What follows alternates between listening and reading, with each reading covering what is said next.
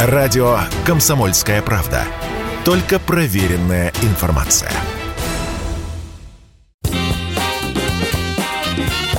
Был бы повод – Здравствуйте, я Михаил Антонов, и эта программа «Был бы повод». 2 мая на календаре и обзор событий, произошедших в этот день, но в разные годы вы услышите в сегодняшней программе. 1909 год. Первый демонстрационный полет на аэроплане совершает Сергей Уточкин. Вообще-то Уточкин был пионером не только в воздухе. Он занимается 15 видами спорта. Дело в том, что Сергей с детства заикался и в спорте нашел решение своих проблем. По крайней мере, он всегда мог дать отпор насмехающимся над ним. Уточкин становится одним из первых русских футболистов, выступая за любительскую команду Одесского британского атлетического клуба. Занимается джиу-джитсу, прыгает с парашютом. В дальнейшем становится велогонщиком, мотогонщиком и автогонщиком.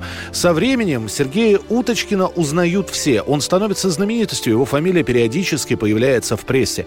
Александр Куприн пишет, если есть в Одессе два популярных имени, то это имена бронзового дюка, стоящего над бульварной лестницей, и Сергея Уточкина, кумира рыбаков, велосипедистов всех званий и возрастов, женщин, жадных до зрелищ и уличных мальчишек. Осенью 1908 года французский авиатор Анри Фарман проводит демонстрационные полеты в России. Уточкин восторгается новой техникой и самостоятельно начинает изучать авиацию. А после выкупает биплан у одного одесского банкира. В общей сложности Уточкин совершит в 1910-1912 годах около 150 полетов в 70 городах России и за ее пределами. Он будет летать и падать, получать травмы и подниматься на планере вновь. К концу жизни у него начнется душевное расстройство, а скончается блистательный пилот от кровоизлияния в мозг в 39 лет. Из-за Первой мировой войны его смерть останется практически незамеченной. Перед своей кончиной Сергей Уточкин напишет «Я авиатор».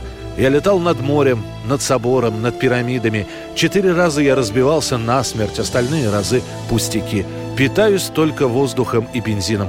В общем, я счастливейший из одесситов.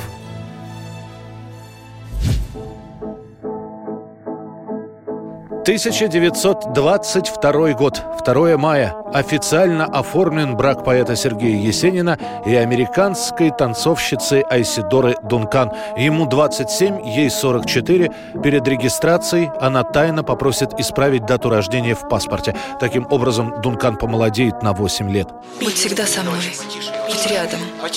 Пусть все твои друзья тоже будут здесь. Но ты будь со мной. Ты мой. Я все равно ничего не понял. Скажи «люблю». Люблю. Регистрация проходит в Москве, в зале Хамовнического совета. Церемония скромная, на Есенине обычный бежевый пиджак, на Дункан белая туника, оркестра нет. Когда их спросили, какую фамилию они выбирают, оба пожелали носить двойную фамилию – Дункан Есенин. Так и записали в брачном свидетельстве. До сих пор многие спорят, действительно ли это была любовь или просто расчет.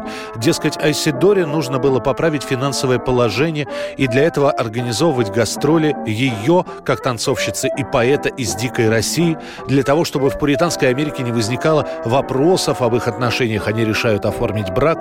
Другие считают, что для Исидоры это была действительно страсть к молодому человеку, которого она любовно называла, коверкая русские слова, «золотая голова», а для Есенина это была возможность вырваться куда-то за пределы России, посмотреть, как живут эти американцы с европейцами, да и себя показать. Я люблю тебя так, как, может быть, никого никогда не любила. Я увезу тебя. Ты должен увидеть мир. Париж, Берлин, Неаполь, Америку. Но у нас будут проблемы с визой, если мы не будем женаты. За границы После бракосочетания они отправятся именно туда. Они то ссорятся, то мирятся. Есенин буянит, убегает от жены. Такие отношения продолжаются почти год. В 1923-м супруги вернутся в Москву. К тому времени отношения становятся уже очень напряженными. И через месяц Айсидора покидает Советский Союз. На этот раз одна. Вскоре ей приходит телеграмма «Я люблю другую, женат, счастлив, Есенин. Вот так и закончится эта странная история любви русского и американки, танцовщицы и поэта. 2 мая 1940 и 1944 года отменяют сразу две Олимпиады. 12-е летние Олимпийские игры 40 года было доверено провести Японии. Планировалось, что они пройдут с 21 сентября по 6 октября 40 года в Токио. Однако из-за начала Второй Японо-Китайской войны в 1937 году Япония отказывается от проведения игр. Тогда их решено перенести из страны восходящего солнца в Финляндию. Оргкомитет Олимпиады даже успел выпустить вымпелы, значки, различные брошюры, но в сентябре 1939 года начинается Вторая мировая война, и военные действия разворачиваются на территории практически всей Европы. Игры решают отменить окончательно на неопределенный срок, о чем в своем письме всем членам Международного олимпийского комитета сообщил президент МОК Анри Дебае Латур. Тринадцатую Олимпиаду тоже приходится отменить. Ее проведение было запланировано на май 1944 года в Лондоне, но в Европе бушует Вторая мировая война. Планировалось, что игры будут посвящены 50-летнему юбилею этих соревнований, однако пришлось ограничиться небольшими торжествами по случаю этой даты. Они пройдут в июне 44-го в нейтральной Швейцарии. А за Лондоном останется право провести летнюю Олимпиаду. Она уже будет послевоенной и состоится в 1948 году. 2011 год. 2 мая. Ликвидирован террорист номер один Усама бен Ладен. Охота за ним началась после атаки на башни-близнецы в Соединенных Штатах. Тогда в терактах погибло около трех тысяч человек. Главными организаторами этого преступления были признаны Аль-Каида и ее лидер Усама бен Ладен.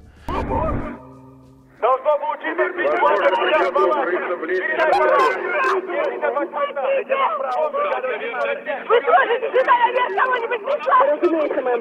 Мы уже идем к вам. Пока никого нет. Ходите так горит. После теракта в сентябре 2011 года поиски Бен Ладена начались с удвоенной, а то и с утроенной силой. Его ищут, он скрывается, он бегает. Иногда появляются видеозаписи с его очередным видеообращением. Цена за его голову растет. Первые данные о нахождении Усамы бен Ладена появились в 2010 году.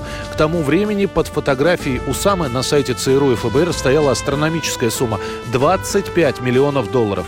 Именно столько мог получить бы тот, кто рассказал, где скрывается террорист номер один.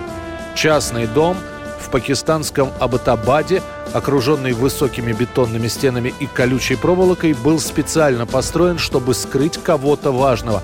Однако у американцев есть сомнения насчет кого-то важного. Они до сих пор не могут понять, там Усама бен Ладен или нет. Нет ни одного веского доказательства, что бен Ладен скрывается именно в этом доме.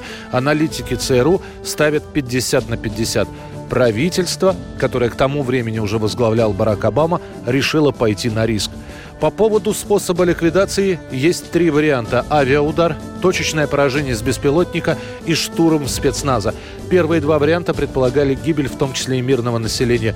Президент Барак Обама предлагает провести наземную операцию. Спецназ прилетает в Пакистан на вертолете, который при посадке хвостом задевает одну из построек около дома, где, возможно, скрывается Бен Ладен. Шум страшный. Как вспоминали потом участники операции, Ладен наверняка все понял, но скрыться уже не успевает. Охрана дома пытается задержать военных, но те через приборы ночного видения быстро ликвидировали всех телохранителей. Морские котики стреляют во все, что движется. Одной из таких шальных пуль и был убит Усама. По официальной версии он оказал сопротивление и даже пытался прикрыться женщинами. На самом деле его убили одним выстрелом, а после добили несколькими очередями. У нас, возможно, джекпот. Понял вас, возможно, джекпот. Черт! После этого военные взрывают вышедший из строя вертолет, который как раз из-за поломки хвоста не может взлететь, и, погрузившись в исправную машину, взяв с собой труп Бен Ладена, они покидают Абатабад. О ликвидации террориста всему миру сообщает лично президент США. Good evening. Tonight, I can report to the American people and to the world that the United States has conducted an operation that killed Osama bin Laden, the leader of Al-Qaeda. При этом, как бы СМИ не просили, ни одной посмертной фотографии Усамы бен Ладена журналистам так и не было предъявлено. Известно ли, что в строжайшей секретности тело бен Ладена отвезут в Афганистан для окончательного опознания, а после труп захоронят в море без указаний точных координат. И, наконец, 2 мая 1980 года. А в Южноафриканской республике запрещена песня «Another Brick on the Wall» группы Pink Floyd. Песню чернокожие студенты из ЮАР выбирают в качестве своего гимна. Они под музыку Pink Floyd выходят на акции протеста против расовой пропаганды и предвзятости в официальных учебных программах. Правительство ЮАР официальным распоряжением запрещает эту песню, что только делает ее в 1980 году на африканском континенте еще более популярной. Это была программа «Был бы повод» и рассказ о событиях, которые происходили в этот день 2 мая в разные годы. Очередной выпуск завтра. В студии был Михаил Антонов. До встречи.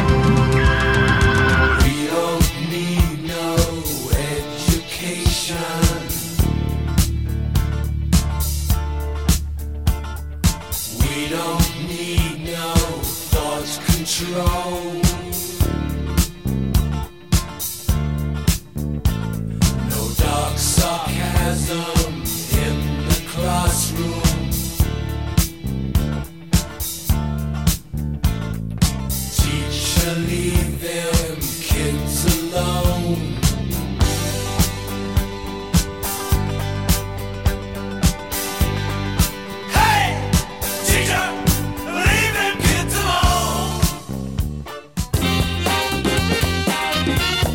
Был бы повод.